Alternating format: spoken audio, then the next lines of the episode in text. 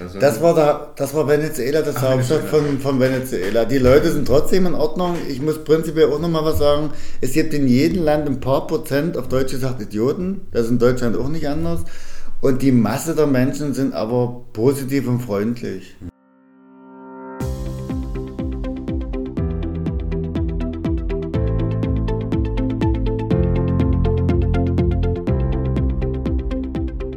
Hallo und herzlich willkommen. Mein Name ist Ten Cars und ich begrüße euch zu einer neuen Folge im Schulfrei Podcast. Hier spreche ich mit Menschen aus Bildung, Politik, Sport und dem Reisebusiness. Wenn auch ihr Interesse habt, mal mein Gast zu sein oder jemanden vorschlagen wollt, dann zögert nicht mehr zu schreiben. Das gleiche gilt wie immer auch für Feedback. Ich würde mich über eure Meinungen freuen, entweder direkt bei Spotify, auf den sozialen Netzwerken unter unterstrich 10 unterstrich cars, beziehungsweise mittels der E-Mail-Adresse, die ich in die Show Notes unter die heutige Folge packe. Nun aber zu meinem heutigen Gast. Ich spreche heute mit Thomas Meixner. Thomas ist 50 irgendwas Jahre alt und ein waschechter Ossi. Er ist durch seine unfassbar langen Fahrradreisen in Deutschland bekannt geworden und hat fünf Bücher geschrieben. Sein erstes Buch, Rundherum 99.000 Kilometer mit dem Fahrrad durch fünf Kontinente, brachten ihm den Spitznamen Weltenradler ein. Ich möchte dahingehend natürlich erfahren, wie man es physisch und mental schafft, so lange im Sattel zu sitzen, wie man sich solche Abenteuer finanziert und was den Menschen Thomas Meixner neben dem Fahrradfahren ausmacht. Es hat sich ein launiges Gespräch entwickelt, bei dem ich ganz besonders die Zuhörerinnen darum bitten möchte, manche Aussagen mit einem Augenzwinkern zu verstehen. Außerdem hat euer Feedback gezeigt, dass Folgen von 30 bis 45 Minuten Länge am unterhaltsamsten sind, sodass ich mich mittelfristig daran orientieren werde. Bei dieser Folge bitte ich aber aufgrund der Exklusivität der Abenteuer um Verständnis für die Länge. Für weiterführende Informationen sei auf jeden Fall seine Website empfohlen, auf der unter anderem auch ein kleiner Überblick zu jeder seiner Reisen veröffentlicht wurde, samt Tourenverlauf. Diese findet ihr unter www.thomasmeixner.de. Und jetzt aber schnellstmöglich rein in die Folge. Viel Spaß dabei. Was äh, verschlägt dich denn nach Brandenburg? Also ich bin beruflich hier und zwar habe ich heute zwei Vorträge und referiere 16 Uhr und 19.30 Uhr über meine Seitenstraßentour 2018. Sehr cool. Äh, wie war es gestern schon? Da warst du ja, glaube ich, schon in Nauen. Gestern war mein erster öffentlicher Auftritt. Ich hatte Samstag bei Medizinern in Leipzig zum 40. Geburtstag meinen internen Auftritt. Und äh, gestern war das erste Mal in Nauen, da bin ich ja Stammkunde, also da kommt so die, die immer kommen, plus äh, zusätzliche Leute. Das ist immer schön gemütlich in der Gaststätte, habe ich auch zweimal Seidenstraße gemacht, 16 Uhr, 19.30 Uhr, dann erreicht man mehr Leute. Mhm. Wie viele Zuschauer sind da so bei einer Show von dir? Nee, gestern war es vielleicht insgesamt 60, 70 auf zwei Vorstellungen, aber das ist eine kleine Lokalität. Mhm. Und ja, es war ein schöner Abend.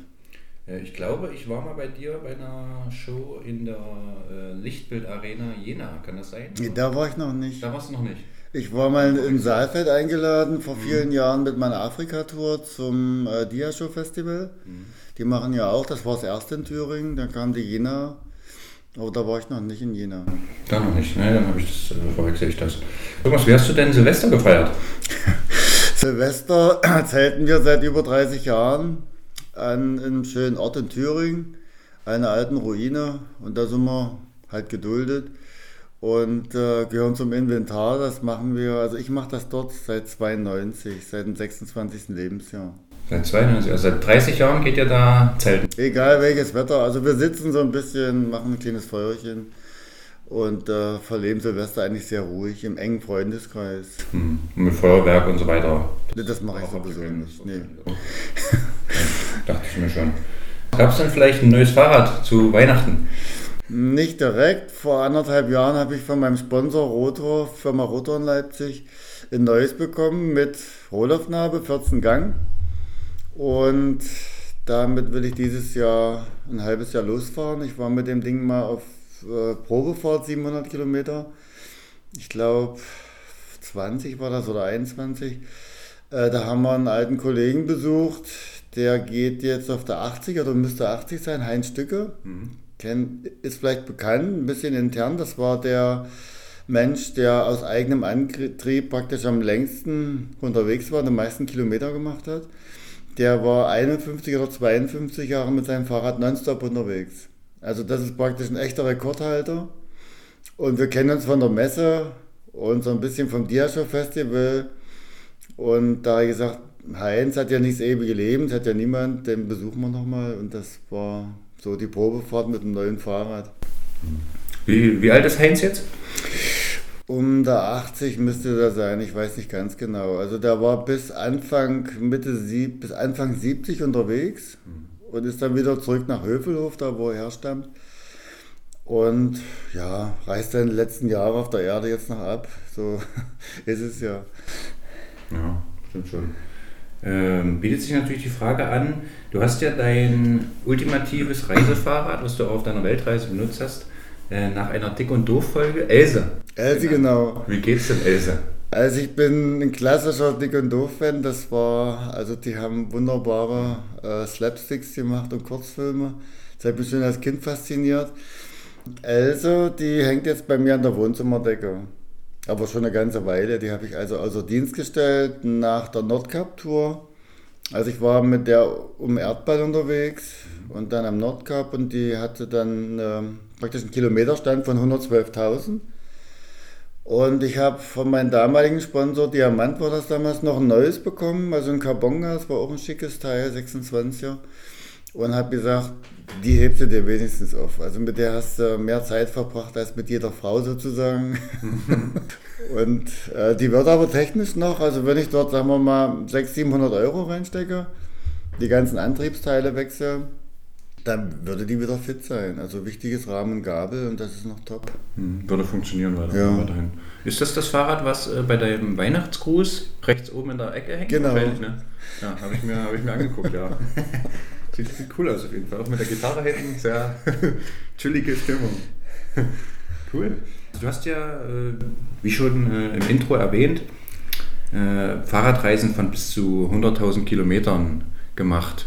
Wie kannst du mal kurz beschreiben, vielleicht, was, äh, wie deine Ausrüstung so bei so einer Fahrradtour aussieht? Also wie sieht dein, wie sieht dein Setup aus? Was, was nimmst du mit? Worauf kannst du nicht verzichten? Ich gebe es, dass du auf jeden Fall hinten zwei Fahrradtaschen hast und am Vorderrad auch nochmal zwei Fahrradtaschen. Ja, also ich bin recht gut beladen. Zur Ausrüstung muss ich was Grundsätzliches eingangs erstmal sagen. Die ist nicht so wichtig. Wichtig ist, dass man losfährt.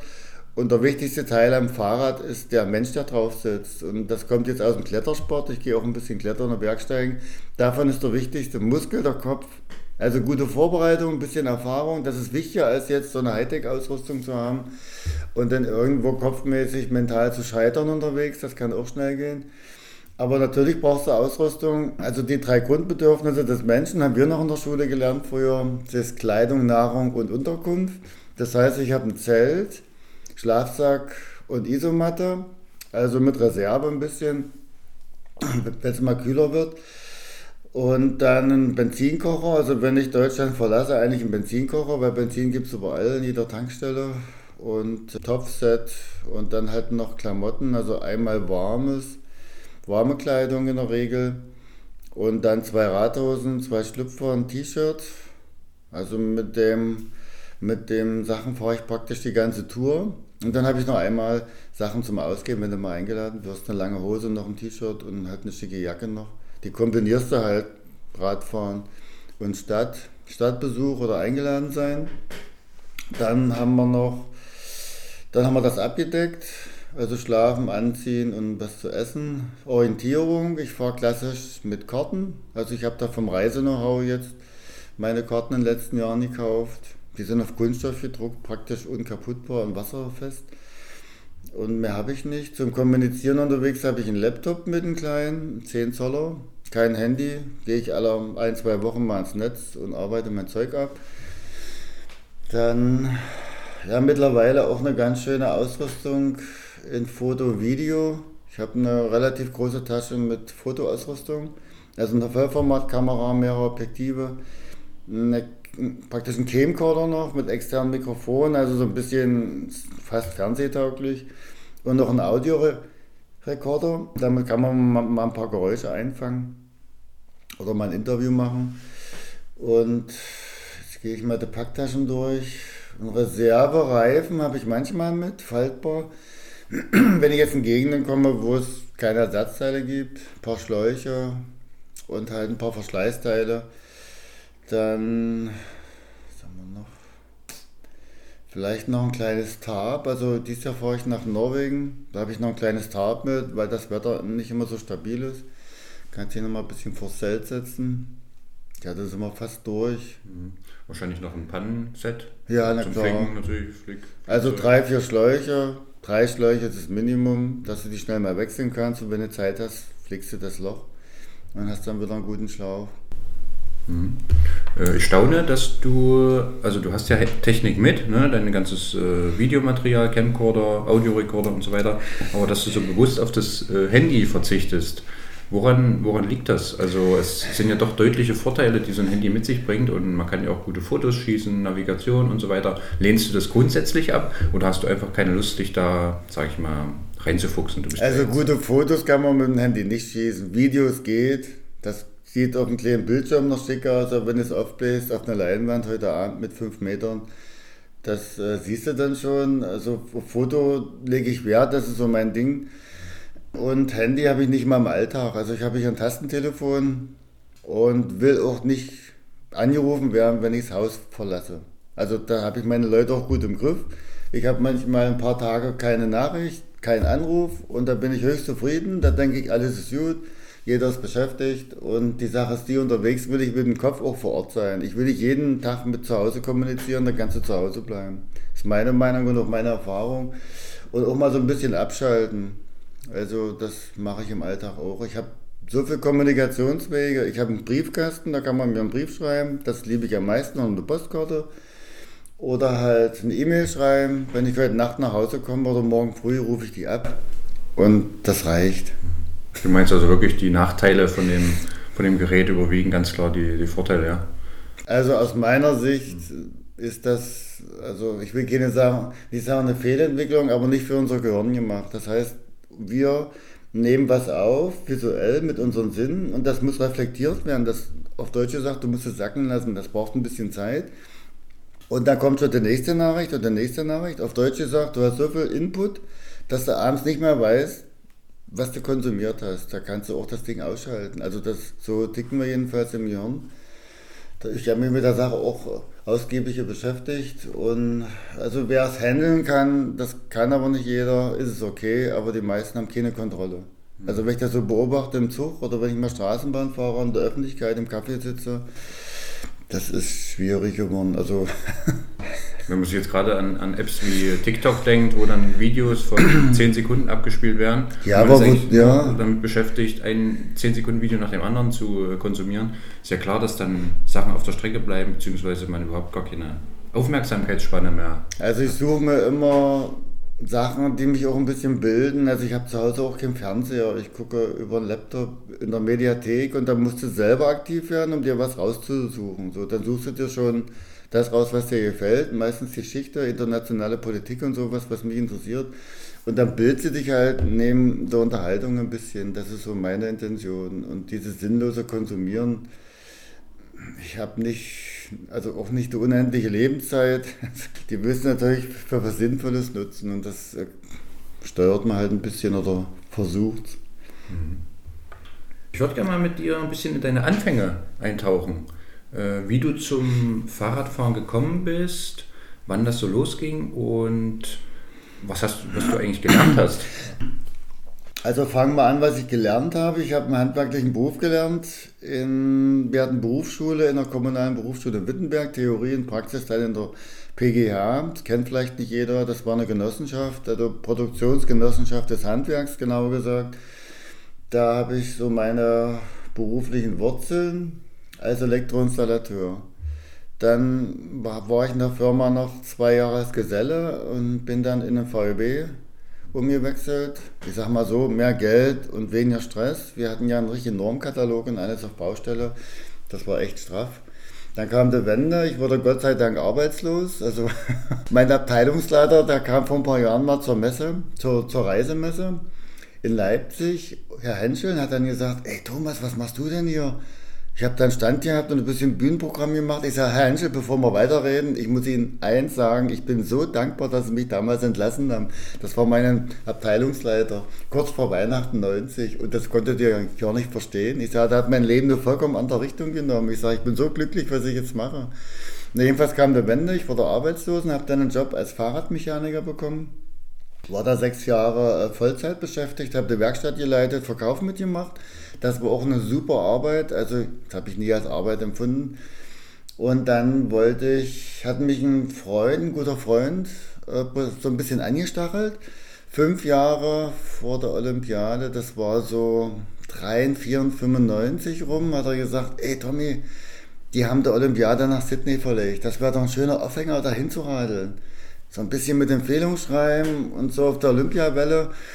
Wir fangen an zu sparen, hat er gesagt. Und wir machen das. Und dann habe ich halt angefangen zu sparen. Ich habe noch nie Geld gespart. Am Monatsende war ich immer plus minus null. Dann gab es den nächsten Lohn. Und ja, dann haben wir fünf Jahre gespart. Und mit dem Menschen kam ich nicht auf einen Nenner. Also wir, das wäre nicht geworden mit dem. 24 Stunden, das ist ja auch mal noch eine große Sache. Mit wem reist der? Klappt das? Äh, ich bin dann aus der Not alleine los. Und so hat sich das ergeben. Also die Reise nach Sydney wurde dann zu einer Weltreise. Ich habe das so ein bisschen vorbereitet, habe Reiseführer und, sagen wir mal, Ersatzteile nach Sydney geschickt. Da wohnte der Bruder von einem Kumpel seit 15 Jahren und wusste aber noch nicht, ob ich es mache. Also Sydney war damals so, da wollte ich hin, das hat gut geklappt und bin dann über Süd- Nordamerika zurück. So, das war die Schiene und zum Radfahren selber das war auch sehr eigenartig. Ich war in den 80er Jahren sehr viel per Anhalt unterwegs, fast alles in der DDR. Jedes Wochenende Ostsee zu Benz und sonst wo. Das war, ja, man kann sagen, wie eine kleine Sucht. Autos zum Stehen bringen, auf dem Beifahrer sitzen und dann möglichst gute Gespräche führen. Du weißt ja nie, wer, wer drinnen sitzt und wo du einsteigst. Und das habe ich geliebt. Und ich hatte Angst davor gehabt, das nicht mehr zu machen. Und ich wusste, alles hat einen Anfang und ein Ende. Aber das war, der Übergang war ganz soft, dann kam das Fahrrad so ganz äh, langsam in meinen Alltag, in meinen Wochenendalltag, sage ich mal. Dann habe ich eben auch meine Fahrradtour gemacht am Wochenende, bin ich getrennt. Also das Rad bei uns früher war ja sowieso im, im Alltag mehr eingebunden. Die Leute sind auf Arbeit gefahren und sowas muss auch wieder kommen. Also nicht die Freizeitradler, sondern die täglich ihre paar Kilometer zur Schule oder in der Dreherei oder sonst wohin mit dem Fahrrad fahren. Das war in 80er Jahren selbstverständlich, das hat fast jeder gemacht. Also Fahrrad war nicht unbekannt, aber so am Wochenende rumfahren, mal zum Küffhäuser oder nach Harz, das kam ganz schleichend. Das war praktisch ein fließender Übergang. Und irgendwann hat das Fahrrad dann meinen Reisealltag bestimmt. Also meine Freizeit praktisch auch. Und dann kamen die ersten Touren, 89 nach Varna, ans Schwarze Meer, nach Bulgarien. Das war eine Urlaubstour, drei Wochen mit dem Zug zurück. Und dann kam die Wende. In der Arbeitslosigkeit 91, das hat damals keinen interessiert, heute kannst du das nicht mehr machen. Waren wir ein Vierteljahr unterwegs, also sprich 100 Tage, ein bisschen länger. Wir sind, also mit dem ich dann nach Sydney wollte, ums westliche Mittelmeer geradelt, einschließlich Nordafrika. So, da war ich 25 und damals dachte ich, das ist die Tour deines Lebens. Und dann fing der wieder an mit seiner Olympiade. Ich sage, okay, wir sparen drauf. Wie gesagt, ich bin dann alleine los und war drei Jahre sieben Monate und zwei Tage unterwegs. Und das war natürlich, man kann sagen, die Tour meines Lebens. Also sowas wird es nicht wieder geben. Da bin ich auch Realist. Aber mittlerweile, es gab ja dann viele Touren danach. Und nach der Weltreise, muss ich sagen, habe ich gesagt, was machst du jetzt? Ich hatte echt schon die Bewerbung fertig für Tourismusunternehmen. Das war so meine Vorstellung. Ich konnte Englisch sehr gut. So Leute abholen vom Flughafen ins Hotel, so ein bisschen bemuddeln und moderaten, sagen wir mal, Abenteuertourismus so als Führer. Das, das hatte mich echt interessiert. Ich hatte die Bewerbung schon geschrieben, mir einen Kopf gemacht, wo ich die hinschicke und wie ich es mache. Und nebenbei, äh, das schlich sich auch so wieder ein, fing das mit den Vorträgen an. Also die Leute zu Hause, es gab 64 Artikel in der Zeitung mit einem Haufen Fotos, die haben mir die Pistole auf der Brust gesetzt und ich sagte, Thomas, du machst aber einen Vortrag, wir wollen ein bisschen, ich, das habe ich ja nicht, nicht vor. Und dann habe ich gesagt, okay, ich hatte noch ein paar tausend Euro auf dem Konto und da habe ich die Hälfte von meinem finanziellen Besitz investiert, das waren 8000 Euro, in so eine Mini-Anlage. Also wirklich ein Stangenprojektor, zwei schlechte Boxen und so weiter und habe dann angefangen, bei uns im Theater im kleinen Saal äh, da Vorträge zu halten. Und das hat sich rumgesprochen und dann hast du mal eine Einladung, was weiß ich, in Harz gekriegt oder so. Und das schlich sich zwei Jahre. Ich hatte damals auch noch Arbeitslosengeld und Arbeitslosenhilfe hieß das noch. Also zwei Jahre hatte ich noch vom Staat so ein bisschen Unterstützung, weil ich die Arbeitslosenzeit ausgesetzt habe für die Zeit. Das ging, also damals ging es auf jeden Fall noch. Weiß nicht, wie es heute ausschaut. So, und dann muss ich auch sagen, gab es Ich-AG-Förderung, so hieß das damals. Mhm. Also vom Staat 15.000 Euro auf drei Jahre verteilt, 600, 400, 400 und dann 250, so als Anschub für die Selbstständigkeit. Es haben nicht allzu viel genutzt, ich glaube 30.000 haben das beantragt und ein paar haben es halt, haben es halt geschafft, das über Jahre weiterzuführen. Ich kenne selbst einen Fleming, der war so Zimmermann, der hat so Fassaden verkleidet, war angestellt und hat sich dann aufgrund der Ich-AG-Förderung auch selbstständig gemacht und ich auch. Aber nach langem Überreden vom Freundeskreis, die haben gesagt, Mensch, das läuft doch, du siehst doch, Vorträge, es macht dir Spaß. Mach's, du hast nichts zu verlieren. Keine Familie, keinen finanziellen Druck. Und so fing das an. Und dann entscheidest du dich, 2004 war das, 1. Januar bin ich zum Finanzamt. Ich sagte, ich möchte meine Selbstständigkeit anmelden. Ja, als was? Ich sage, das weiß ich auch nicht. Also ich mache Vorträge, will vielleicht mal ein Buch schreiben, fahre ein bisschen durch die Gegend, fotografiere. Dann war ich halt Fotojournalist und dann hatte ich mein Ein-Mann-Unternehmen. Und so fing das an. Mhm. Wieso, oder beziehungsweise hat dein Kumpel die Reise nach Sydney dann auch alleine angetreten? Oder nee. Weißt, weißt, du das? Nee. Also das war kurios. Ich versuche mal Realist zu sein.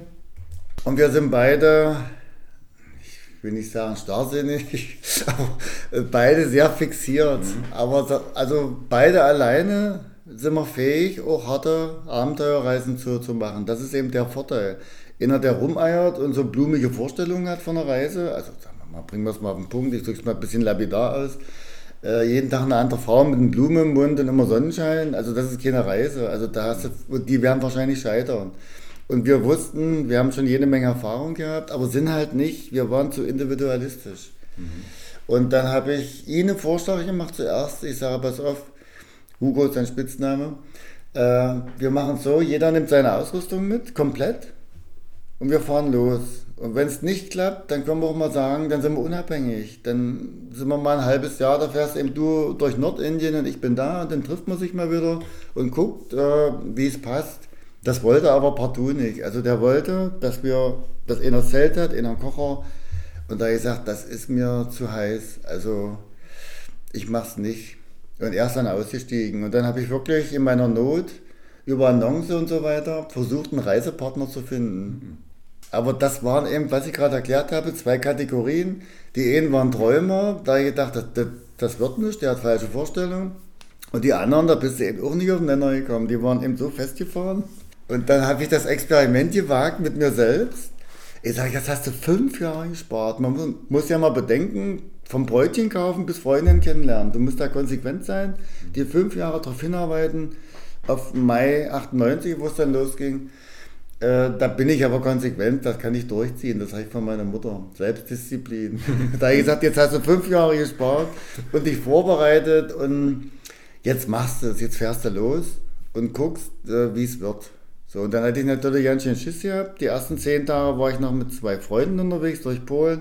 Und an der weißrussischen Grenze, weiß ich noch, stand ich alleine, die sind mit dem Zug nach Hause. Und ich dachte, oh je, jetzt bist du alleine und willst nach Australien. Das war ein ganz schöner Gedanke.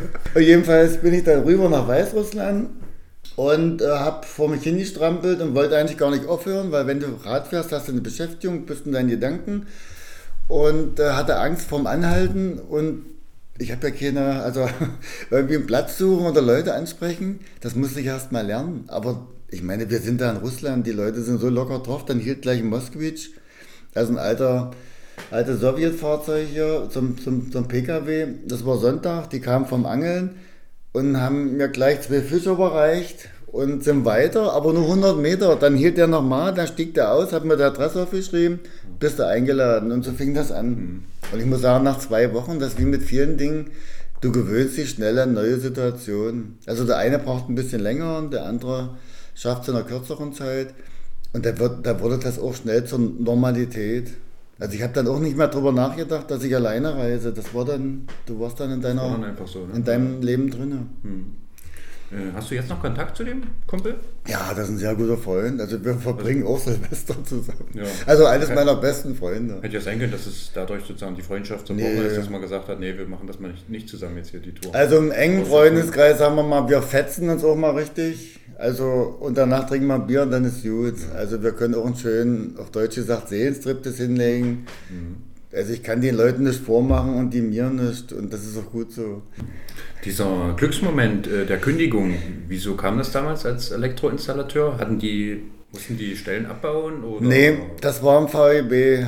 Also das war damals kein Glücksmoment, das muss ich sagen, weil arbeitslos, das war ein Wort, was in der DDR nicht gab. Also das war, das war so aus dem bösen Kapitalismus der Arbeitslosen. so wurden wir ja praktisch rangezogen. Ja. Und dann äh, mussten die Jungen zum Abteilungsleiter, eben Herrn Henschel, den ich vorhin erwähnt hatte. Und der hat eben gesagt, wir müssen abbauen. Das war aber im VEB, also PG hatte ich ja vorher schon gewechselt zu, zum VEB, also volkseigener Betrieb für die Jüngeren. Und äh, der hat gesagt, wir müssen abbauen und ihr Jungen habt noch die größten Chancen, euch einen neuen Job zu suchen. So. Und dann war ich entlassen. Und ich hatte damals eine Freundin in Chemnitz, Ines, die habe ich gleich angerufen. Also vom Betriebstelefon, wir hatten ja keins zu Hause. Und hat gesagt, Ines, äh, ich bin arbeitslos. Und die dann, ja, ich auch. Ich sag, was machen wir denn jetzt? Ich sag, lass uns erstmal eine Woche wegfahren. Und dann sind wir über Silvester 90, 91 sind wir dann nach Wien gefahren und dann Budapest. Und in Budapest war Silvester. Damals war alles billig. Also das war, äh, wir hatten ja schon Deutschmark. Oder was, 91, 92? Nee, 90, 91. Das war, wir hatten schon Westmark gehabt sozusagen. Und da hat ein Hotelzimmer 5 Mark gekostet damals. Und dann hat das so einen Spaß gemacht. Und ich muss sagen, wir haben in einer Bar eine Finnin getroffen, die war ziemlich jung, die hat von ihrem Vater, der ist gestorben, 10.000 Finnmark damals, die haben ja jetzt auch Euro, hat die geerbt und hat gesagt, ich reise erst mal ein Jahr. Und das war auch so ein bisschen, da denkst du dann das erste Mal drüber nach, dass man auch länger unterwegs sein kann. So, und dann sag ich, ey, die sind Jahr unterwegs. So, und dann bist du da auch so ein bisschen schnupperst da in die Reisesache rein und die Woche tat gut. Wir kamen dann nach Hause und da dachte ich, ach, das Leben wird schon weitergehen. Und so war es ja auch. Das war also total ungewöhnlich, ne? dass man jetzt hier mal äh, länger als irgendwie vielleicht vier Wochen äh, Urlaub hat Ja. oder irgendwas machte, was jetzt nicht der, den gesellschaftlichen Normen entsprach. Was du meintest mit dem Anhalter, dass es so im Prinzip losging mit deinen Fahrradreisen, immer per Anhalter in der DDR unterwegs gewesen zu sein. Ja, unterwegs war ich immer gerne schon. Genau, das war Also, ja. wenn du so willst, ich war, meine Mutter war im siebten Monat schwanger, da war ich schon auf dem Campingplatz. Also. und dann jedes Jahr, wir waren drei, vier Wochen im Jahr hier hier in Mecklenburg, oben Fürstenberger Ecke oder Feldberger Seenblatt und sowas, waren wir immer mit, im Busch. Also Zelt, Schwengel, Pumpe ins Klo, Baden, rumstromern. So bin ich groß geworden. Und dann gibt es eigentlich nach meiner Erfahrung so zwei Möglichkeiten später. Die einen sagen, mache ich nie wieder, hat mich angekotzt, ich werde zum Disco-Fuzzi oder Punker. Und die anderen machen das weiter, weil das war schön und ich habe es weitergemacht. Ja, ich kann das total nachvollziehen. Also ich war mal äh, 2013 vier Wochen per Anhalter in Irland unterwegs und finde es total schön, das jetzt mal wieder, also mit jemandem zu sprechen, der das auch nachvollziehen kann. Weil ich fand das damals auch total reizvoll und ständig neue Leute, die Herausforderungen und der, ja, wie soll ich sagen, der Adrenalinschub, wenn dann doch ein Auto mal angehalten hat. Und auch mit den Locals halt zu sprechen. Ja, das war Ja. für mich total schön. Und jetzt trifft man ja, wenn ich jetzt Leuten erzähle, bist du schon mal per Anhalter gefahren? Die Zeiten sind rum, das hat irgendwie eine schlechte Reputation, aber obwohl es damals wie heute wahrscheinlich auch nicht mehr Verbrechen gibt, äh, zu dem Thema, wie es damals war. Also es gab auch hier und da, aber das war halt auch eine Form der Fortbewegung. Autos hat nicht jeder gehabt. Und viele sehen das vielleicht so als Schmarotzen, aber ich habe da eine andere Einstellung. Also ich habe das Geld gehabt, Zug zu fahren. Aber dieser Reiz, Ja, genau. du stehst da, das Ding hält und meistens war es so, das waren immer interessante Gespräche und dann dachte ich immer, ah, nicht so schnell fahren, ja. die, nicht so schnell ankommen. Ja. Und das Jahr, wo wir sehen, da bist du eingestiegen und dann fing der an, eigentlich kommt, eigentlich nehme ich keinen mit. So, und dann ist dann nur schon das Roller runter, dann würde ich am liebsten wieder aussteigen. Und, ja. und dann, sagen wir mal, schweigst du dich halt da eine Stunde an, ja. bis du endlich aussteigen kannst. Aber das war der Ausnahme. Meistens war das immer sehr interessant. Ja. Meistens waren es dann interessante Gespräche. Ne? Oder man hat dann eben Tipps gekriegt, wo man mal hinreisen kann. Mhm. Man kannte, die kannten dann vielleicht auch wieder Leute, ja. äh, mit denen man sich verknüpfen konnte. Ja, ich fand das äh, genauso klasse. Wenn ich jetzt an deine Weltreise denke, 100.000 Kilometer, das war ja Ende der 90er Jahre, wo du eigentlich nach Sydney wolltest, dann aber quasi eine Weltreise draus gemacht hast, hast du ja unzählige Länder gequert. Wenn ich an die heutige Zeit denke, muss man ja im Prinzip dann außerhalb der EU für jedes Land ein Visum beantragen. Wie hast du das denn damals äh, bei deiner Weltreise gemacht? Die ganze Organisation mit Visum, äh, quasi Erlaubnisse, dort zu leben, dort zu zelten, ist ja, was, ist ja auch was Besonderes. Und ja, war das damals vielleicht auch was anderes, nicht so kompliziert wie jetzt, würdest du sagen? Da hat sich, das verschiebt sich immer mal. Also das mit dem Visa, das muss ich auch nochmal was Grundsätzliches sagen. Wir haben eines der besten Reisepässe der Welt. Also das ist natürlich unserer Außenpolitik geschuldet. Wir haben eine gute Reputation bei fast allen Ländern und dementsprechend auch, sagen wir mal, ist es leicht, irgendwo hinzureisen. Und äh, Visa brauchst du nicht für jedes Land, vielleicht 40 Prozent der Länder, schätze ich jetzt mal ganz grob, mhm. brauchst ein Visa und der Rest fährst du an eine Grenze, Stempel und kannst dann ein Vierteljahr bleiben oder was weiß ich. Mhm. Also ich war ja auch schon in Amerika, 2013 bis 2015, das war der zweitlängste Tour, 41.000, da bin ich in Alaska los und dann runter bis Chile mhm. und Argentinien, da brauchst du überhaupt kein Visa für kein Land. Also du musst eine ESTA ausfüllen für die USA, jetzt glaube ich auch Kanada als Kombi. Also so eine Voruntersuchung, sagen wir mal, sind Sie in einer terroristischen Vereinigung und so weiter. Kreuzchen, Kreuzchen, Kreuzchen. Da zahlst du einen kleinen Obolus. Wenn du da durch bist, kannst du einreisen und in Kanada ein halbes Jahr bleiben. Den restlichen Ländern waren es drei Monate, in Mexiko sechs Monate. Also das ist mehr als entspannt. Aber die Amis in Südamerika aufgrund ihrer Geschichte, die haben natürlich weitaus mehr Stress. Also wir haben schon einen guten Reisepass, muss ich sagen. Da bin ich dankbar. Also das war nie ein Problem, ne? Also einfach an die Grenze und dann hat das Beim, funktioniert. Bei vielen Ländern. Bei, vielen, bei manchen ja. brauchst du halt ein Visa, musst du ja in der Botschaft besorgen. Aber das ist in der Regel auch kein Problem. Also das geht recht zügig. Mhm. Bei fast allen Ländern. Sehr cool. Witzig, dass du die Amerika-Tour gerade schon angesprochen hast. Über die wollte ich nämlich gerne ein bisschen detaillierter sprechen, weil ich äh, denke mir, ja, über deine Weltreise gibt es Bücher, die kann man sich äh, durchlesen. Heute präsentierst du ja die Seidenstraßen-Tour. Vielleicht könnten wir da vielleicht ein bisschen detaillierter über die Amerika-Tour erfahren. Du meinst schon, du warst also vom Mai 2013 bis Januar 2015 genau. 41.000 Kilometer unterwegs und bis vom, von Nordamerika, ganz im Norden, bis nach Südamerika runter und dann von äh, Santiago de Chile, glaube ich, wieder weg. Also von Ushuaia, von der mhm. südlichsten Stadt der Welt mit Stadtrecht, hoch nach Santiago und da war Schluss. Und da war Schluss dann. Genau, du bist ja aber nicht auf direktem Wege quasi runtergefahren auf Nordamerika, sondern hast sogar noch, bist einmal durch Kanada im Prinzip, durch die Prärien durchgefahren bis nach Florida, ne? Also ich muss sagen, ich habe Amerika von Nord nach Süd jetzt zweimal komplett durchquert. Und die Panamerikaner, die sogenannte, die gibt es ja nicht in einem Stück, das ist so, ja, bisschen variabel. Die habe ich im Zuge meiner Weltumrundung schon gemacht. Aber den Streckenabschnitt Chile bis Feuerland runter natürlich nicht. Aber dann mit der Amerika-Reise, mit der Rückreise, also Hochreise nach äh, Santiago, war der Kreis dann geschlossen und damit habe ich zweimal Amerika durchquert und auf der letzten Tour, halt 13 bis 15, bin ich halt komplett durch Kanada noch rüber und dann halt im Osten der USA runter, also so Appalachen, Mississippi, mhm. weil im Westen war ich schon so oft. Ja.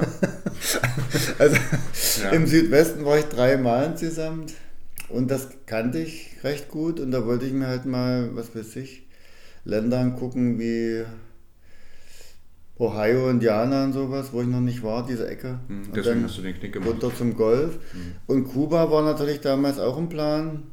Da wollte ich extra mal hinreisen, aber habe es dann in die Tour eingebunden. Und dann das Leckerli oder die große Herausforderung war dann durch den Amazonas durch. Mhm. Also da wusste ich vorher schon, dass es hart wurde. Es war ziemlich schweißtreibend, aber auch spannend. Ja, äh, bevor wir zum Amazonas kommen, ein junges Pärchen, was Alaska mit dem Fahrrad quert. Viele Leute würden jetzt wahrscheinlich sagen, boah, da muss man doch total aufpassen aufgrund der wilden Tiere, Bären, Wölfe, Elche, was auch immer. Aber was ich mir denke und was man auch bei dem jungen Pärchen sieht, äh, sind vor allem die Mücken die große genau, Frage. Genau, das, das, wollte ich gerade sagen. Ja. Weil viele haben immer Vorstellungen, Bären und Wölfe. Ich meine, die siehst du an der Straße eher selten. Also manch, meistens sind Schwarzbär, die trauen sich so ein bisschen mehr zu den Menschen. Grizzlies sind scheuer, die findest du eher im Busch, die auch mehr Stress machen. Schwarzbären sind berechenbarer. Genau, die haben es auf den Punkt gebracht, Mücken. Und da gibt es nicht nur Alaska oder Norden von Kanada, sondern das wären Sibirien. Oder dieses Jahr kann ich mich auch schon frisch machen. So ab Mitte, Ende Juni, schätze ich mal, kommen die alle raus. Mit einem Mal innerhalb von ein, zwei Tagen. In Finnland zum Beispiel, das ist auch heftig. Also da musst du irgendwie klarkommen mit. Mhm. Wie hast du das damals bewältigt? Also hat man das irgendwann akzeptiert oder ist das so penetrant, dass man da einfach nur wahnsinnig wird und eigentlich? Ich versuche immer positiv zu denken. Du hast jedenfalls keine Malaria. Also wenn dich Mücken stechen, passiert de facto nichts. Mhm. Du hast halt nur das unangenehme Jucken manchmal. Und äh, ja, während des Fahrens hast du das Problem nicht so. Wenn du anhältst, kommen die, musst halt die Pausen kurz halten und abends dir was Langes anziehen. Und jeden Tag mit Mückenspray, das funktioniert auch nicht. Da brauchst du ja, was weiß ich, einen Eimer, einen Eimer voll Mückenspray. Ja. Ich mache dann, wenn es ganz hart wird, mal die Handflächen oder das Gesicht. Aber eigentlich gewöhnen ist das Beste, dann lässt du dich eben mal mhm. ein paar Mal stechen. Ich habe da auch keine Probleme, also das schwillt doch nicht an. Mhm. Nach ein, zwei Minuten ist das weg. Man kommt, dann, man kommt dann in so eine Akzeptanz wahrscheinlich. Bei manchen ist es gruselig, die haben da Schwierigkeiten, aber ich, mhm. ich Gott sei Dank nicht waren die äh, kanadischen bzw. amerikanischen Highways äh, ein Problem für dich? War das gefährlich vielleicht auch oder konnte man da relativ gut fahren? Ich nehme an, das waren jetzt also, keine reinen Fahrradstrecken. Ja, um nochmal auf die beiden zurückzukommen. Mhm. Im 49. Bundesstaat, also in Alaska, kannst du überall fahren. Weil da gibt es nicht viele Straßen und da kannst du mit deinem Rad fahren. Im Hauptland, also Mainland unten in den USA, mhm. kannst du die großen Highways oder in Kalifornien dann Freeway genannt, nicht fahren. Außer es gibt keine Alternative. Also wir sind auch schon mal auf dem Highway 10, das ist der längste, der verbindet äh, die beiden Ozeane. Mhm. Sind wir kurz vor Los Angeles mit Genehmigung der Polizei durften wir auf dem Highway fahren. Aber das war eine Ausnahme, weil keine andere Straße da war. Und wir wollten, dann ist es erlaubt. Hm, also es war, war kein Problem dann. Nee. Ja. Äh, in den 20 Monaten waren es ja ungefähr. Wie oft würdest du sagen, hast du mit Dach geschlafen? Also richtig in einem Haus? Also vielleicht drittelt sich, sagen wir mal, du schläfst ein Drittel, wenn du viel Natur hast, 40, 50, 60 Prozent im Zelt. Mhm. Dann bin ich auch nicht schüchtern. Ich gehe auch mal gerne auf die Leute zu. Also beim Bauern kannst du fragen. Ich meine, mehr als Nein sagen kann er nicht, da kannst du immer noch weiter. Mhm. Äh, dann schläfst du halt mal irgendwo in der Behausung, kannst dich mal duschen, kommst du mit Leuten ins Gespräch. Das war, je nachdem, wo du bist, vielleicht 30, 40 Prozent, 30 Prozent und dann Hostels. Also wenn ich lange in der Stadt bin, suche ich mir die billigste Herberge. Da bist du bei 5 bis 8 Euro, sagen wir mal, dabei mhm. heute in den preiswerten Ländern. Oder es gibt noch für uns als Radfahrer so eine Community, die heißt Warmschauer. Mhm. Und da bin ich auch Mitglied. Und dann äh, kannst du dich einloggen und dann guckst du, in welcher Stadt wer wo wohnt, mit Bildchen und so weiter. Und die, die mailst du an vorher. Das ist ein bisschen aufwendig. Ich mache manchmal fünf bis zehn Mails, weil jeder kann ja nicht. Wenn ich jetzt nach Toronto reinfahren will, mhm. in einer Woche circa, und dann kriegst du in der Regel so zwei, drei positive Antworten. Und dann kannst du bei den Leuten auch mal zwei, drei Nächte äh, schlafen. Das basiert so auf Gegenseitigkeit. Und bei mir kamen auch schon Leute aus Belgien und sonst wo, die ja von Berlin nach was weiß ich gefahren sind. Also da freut man sich auch mal. Dem wäschst du mal die Wäsche und machst ein Abendbrot und hast ein schönes Gespräch. Dann schreiben sie dir was ins Gästebuch und verschwinden wieder. Mhm. Also das ist auch eine gute Möglichkeit. In der Stadt unterzukommen, auf dem Land findest du für eine Nacht immer irgendwas. Also du kannst jede Nacht irgendwo zelten oder liegen. Für eine Nacht geht das. Hm. Klingt wie eine Art äh, Couchsurfing. Hast du das schon mal? Ja, aber es ist eben für, also ein hm. bisschen eingegrenzt für uns Fernradtouristen, ja. sag ich mal. Ja, also Warm Shower, ne? Vielleicht, Warm Shower. Vielleicht gibt es ja auch eine App oder, oder halt ja, Internetseite. Dann. Da gibt es eine Internetseite. Mhm. Da kann man sich eintragen als mhm. Mitglied. Mhm. Das war, sagen wir mal, gibt es das noch? ADFC Dachgeberverzeichnis? Ich glaube, das gibt es auch noch. Das mhm. heißt eine Jahresgebühr von 10 Euro, so war das früher, und bist da auch in so einer Community, wo man auf Gegenseitigkeit sich ein bisschen unterstützt. Mhm. Fantastisch, ja, kann ich noch nicht. In der Recherche zu der Tour hast du besonders Kuba herausgehoben, dass das eine absolute Perle war und quasi die schönste Strecke. Äh, hatte ich überhaupt nicht so auf dem Schirm, hätte ich nie, nie erwartet. Äh, kannst du vielleicht noch mal kurz beschreiben, was, was Kuba so besonders Also Kuba speziell, die sind materiell nicht so gut dabei. Das hat natürlich verschiedene Gründe. Nicht nur die sozialistische Planwirtschaft, sage ich mal, die es bei uns auch gab, sondern das meiste ist durch die Blockadehaltung der USA. Also die sind immer noch ein bisschen bockig, dass Kuba ihren eigenen Weg geht. Mhm. Die haben ja immer so einen Hang, sagen wir mal, sich die Länder gefügig zu machen und Kuba hat sich erfolgreich gewehrt. Und das ist denen immer noch ein Dorn im Auge. Also das ist bis heute, ist da noch eine sehr eigenartige Beziehung und wirtschaftlich gibt es da auch nicht viel. Das macht natürlich die Leute wie bei uns einfallsreich, die machen aus nichts irgendwas. Also da gibt es doch keinen kein, kein Abfall. Was die Kubaner sehr gut können, das ist vielleicht auch dagegen geschuldet. Wir sind in der Karibik. Äh, diese Lebenslust, da wird mhm. viel gefeiert, da gibt es keinen Rassismus. Also ich habe das nie beobachtet. Du hast äh, Menschen in allen Schattierungen und jeder kommt da scheinbar sehr gut klar. Also da habe ich nie Stress erlebt. Das war super. Und dann diese offene, positive Lebenseinstellung. Also da habe ich viel mitgenommen. Also, ja. wenn ich da in Deutschland bin, wir sind praktisch mehr als satt, vollkommen zugemüllt mit materiellen Dingen. Mhm. Und die Leute sind viele unglücklich. Also das ist mein Eindruck. Mundwinkel nach unten, dann laufen sie hier, ich komme aus einer kleinen Stadt mit 3000 Einwohnern, äh, total mies gelaunt durch die Gegend und wenn du dann dein Liedchen pfeifst, und zur Sparkasse gehst oder dir ein paar Brötchen holst und freust dich auf den Tag, dann gucken sie schon komisch unter dem Motto, wie kann es dem gut gehen? So, das ist so bei uns typisch. Ja. Und in Kuba ist das überhaupt nicht. Und äh, da lernst du auch ruckzuck Leute kennen und das ist alles unkompliziert. Also das hat mich beeindruckt. Mhm. Und die haben ja überhaupt keinen Materialismus, ne? Die besitzen ja nicht an. Aus der Not heraus, das ändert sich vielleicht auch in der Zukunft, aber das hat eben noch die Insel speziell gemacht. So, die haben eben Wert gelegt dann mehr auf Leben, ja. Party, Zusammensein, mhm. Kommunizieren, soziale Kontakte. Das, was ja eigentlich wichtig ist und das Leben ausmacht. Mhm. Hattest du jemals Ärger mit den Zelten? Gab's da? Ja, immer mal. Also beim, bei der Zeltplatzsuche bin ich sehr mäglich. Aha. Also wenn ich jemanden mit habe, auch beim Paddeln hatte ich früher mal meinen Partner, der hat sich immer aufgeregt das ist doch ein schöner Platz. Ich sage, nee, die Sicht und der Rasen und dahinter ist ein Dorf, die könnten uns sehen. Das hat den auf die Palme gebracht. Ja. Aber ich habe ja auch schon meine Erfahrung gehabt. Ich habe äh, drei Überfälle weg. Mhm. Und da bist du ein bisschen vorsichtig und da möchte ich abends keine schrägen Vögel, die dir das Leben schwer machen. Aber es ging nicht immer zu vermeiden. Also ein Beispiel fällt mir ein. Ich habe in Florida auf der Amerikareise mhm da war eine Feuerwehr und so eine kleine Feuerwehrwache und ringsrum ein Rasen nicht mal eingezäunt und das war de facto schon fast dunkel. Ich sage, ach, da kannst du mal Zelt aufstellen. Aber die Amis, also die Staatsgewalt, die Polizei, die sind dort also sehr machtbewusst. Ja.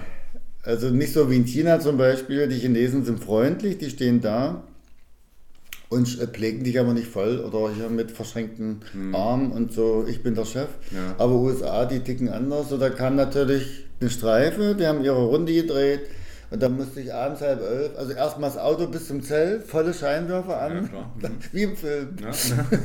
und dann bin ich erstmal raus. Mit erhobenen Händen sicherlich. Bist du rausgekommen aus dem Zelt? Hätte nur noch gefehlt, dass sie mit der Waffe entgegengehalten haben. Das haben sie nicht. Was machen sie hier? Ich sage, ich bin müde, ich zelte hier. Und dann haben sie gesagt, das geht nicht und bla bla bla. Es gibt zwei Möglichkeiten. Entweder du verschwindest gleich oder morgen vor Sonnenaufgang. Aber richtig in einem. Mhm. Sowas halt. Und dann habe ich gesagt, okay, du bist so müde. Ich sage, vor Sonnenaufgang habe ich zu dem gesagt. Und das habe ich ja wirklich gemacht, weil die ziehen durch. Also wenn die nochmal kommt, das war's.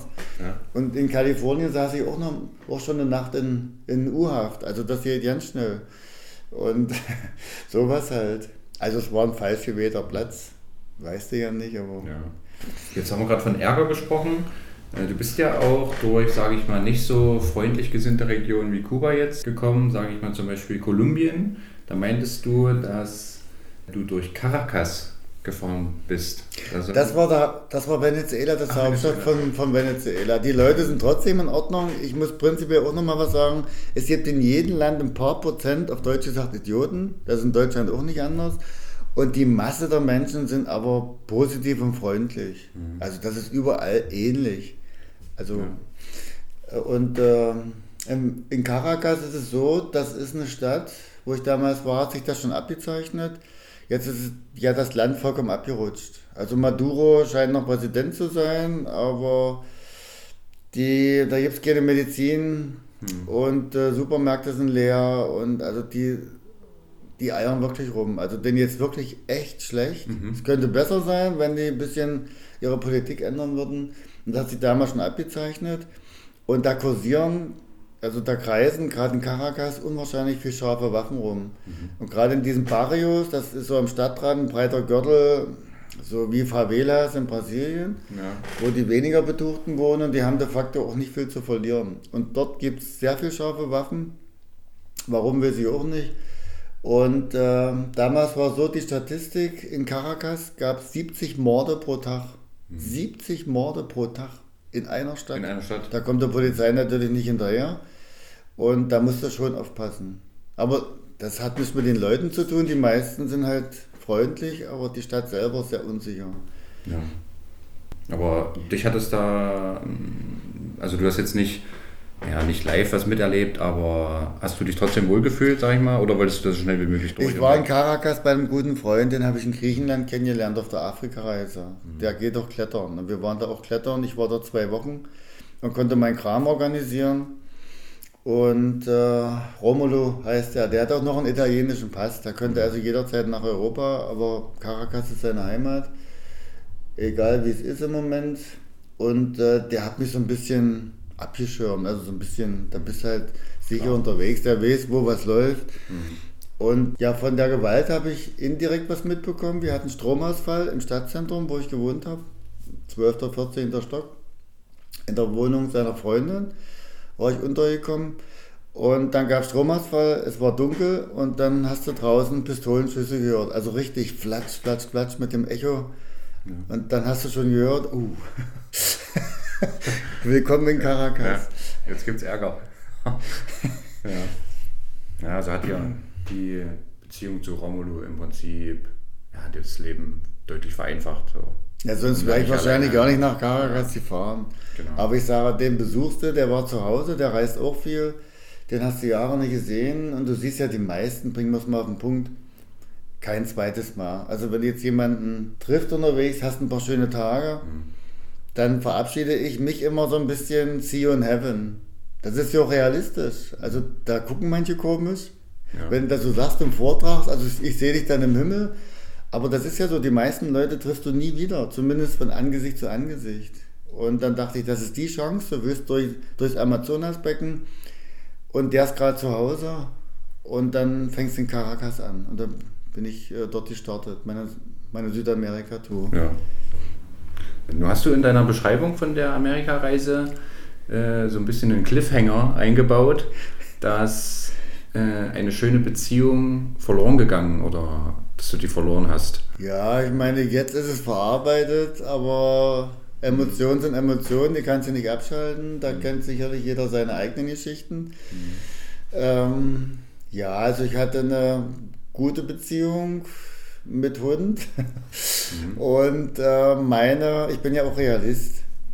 Ich habe zu meiner Partnerin gesagt, pass auf, ich bin jetzt unterwegs. Die Reise ist auf zwei Jahre geplant, Minimum anderthalb Jahre. Ich sage, was machen wir? Wollen wir das Ding auf Eis legen oder wie wollen wir es machen? Und ihr Vorschlag war dann, ich warte auf jeden Fall. Mhm. Naja, da habe ich mich drauf, drauf eingelassen. Das war dann natürlich nicht so.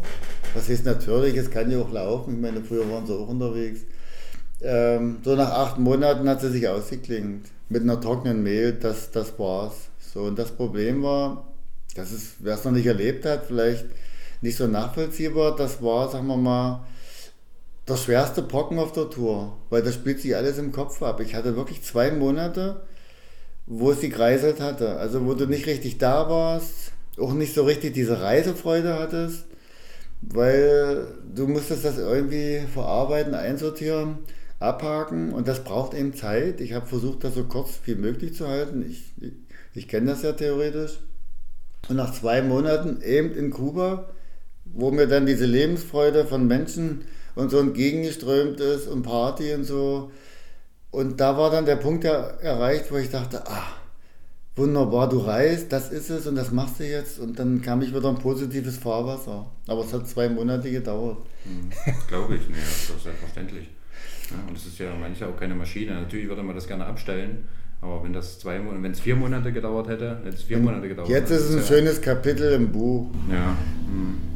Ja, Amerika mit dem Fahrrad. Du warst ja zwischen deinen Reisen immer mal eine ganze Zeit lang in, in Deutschland oder auch während deiner Reisen. Gab es solche ähnlichen Geschichten mehrmals, dass man quasi aus einer festen Beziehung auf eine Reise getreten ist oder sich vielleicht auf einer Reise verliebt hat?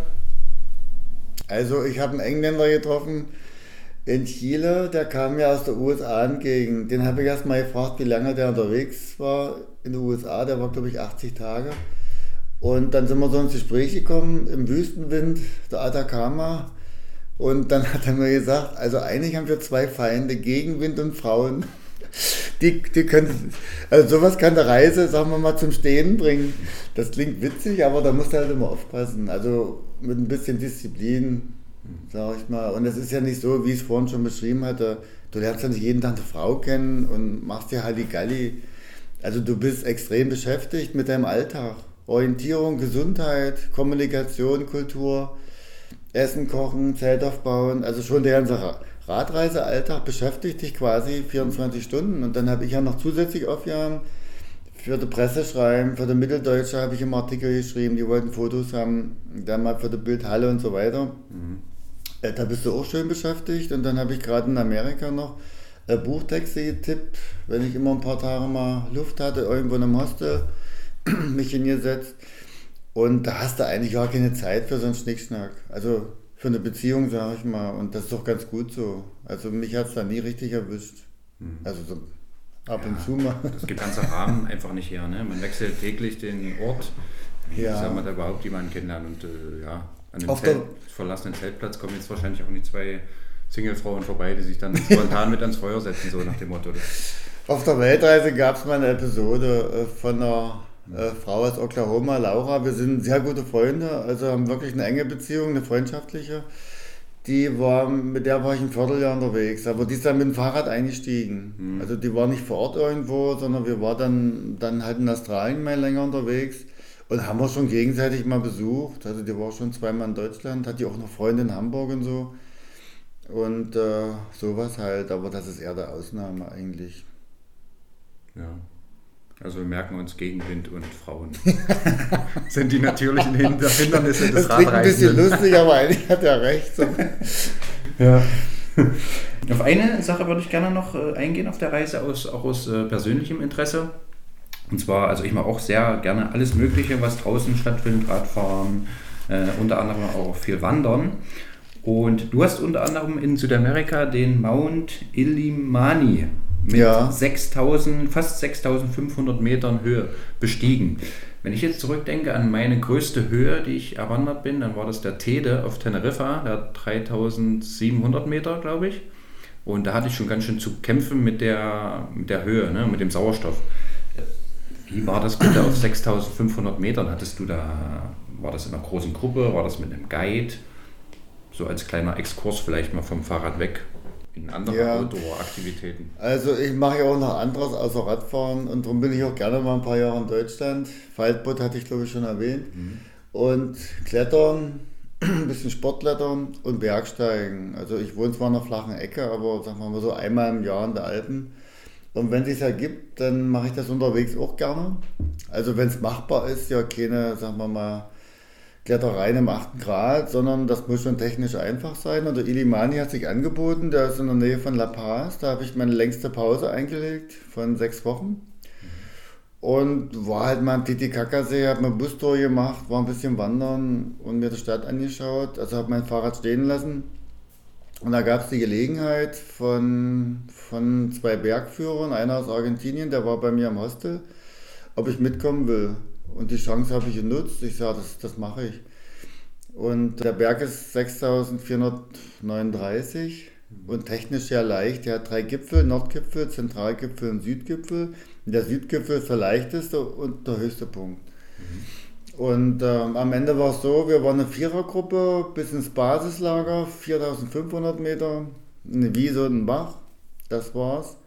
Und dann wurden zwei höhenkrank schon, also die haben sich übergeben, Kreislaufprobleme und Kopfschmerzen, da brauchst du nicht drüber nachdenken. Mhm. Am besten runter, auf jeden Fall weiter hoch.